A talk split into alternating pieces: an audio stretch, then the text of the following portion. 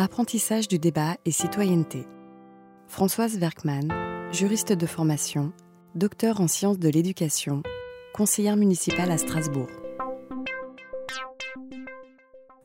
Je me présente Françoise Werkmann.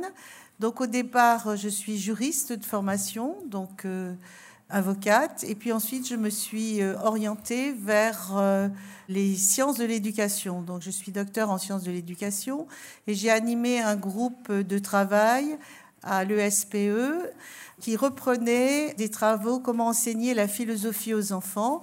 Et avec Frédéric Sturm, ma collègue, qui était à l'époque professeur des écoles, nous l'avons orienté vers l'apprentissage du débat dans un objectif d'apprentissage de la citoyenneté.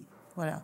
Et donc, euh, pendant un an, nous avons organisé euh, un séminaire qui euh, portait sur ce sujet comment apprendre à débattre à l'école.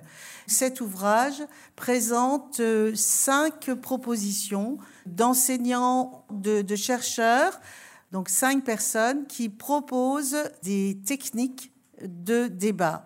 Alors moi, je ne vais pas vous parler de ces cinq techniques, moi je vais vous parler du débat réglé, c'est-à-dire comment organiser un débat réglé en école primaire, c'est-à-dire cycle 2 et cycle 3. Et les documents que je vais vous donner là concernent plus particulièrement le cycle 3. Pourquoi instaurer un débat réglé? Je vous présente le contexte. Le contexte, c'est la démocratie. C'est plus particulièrement la démocratie. Donc le passage de la démocratie représentative à la démocratie participative. Et puis aussi la problématique de la laïcité. Et ces deux problématiques étant fortement teintées des événements euh, qui euh, nous ont secoués et qui ont amené la loi de 2015 de prévoir un enseignement moral et civique. Donc un contexte quand même pris d'assez haut, un contexte général, on va dire, national. Et puis ensuite, euh, je reprends avec le débat, c'est-à-dire quelque chose de beaucoup plus pratique, de plus euh, technique.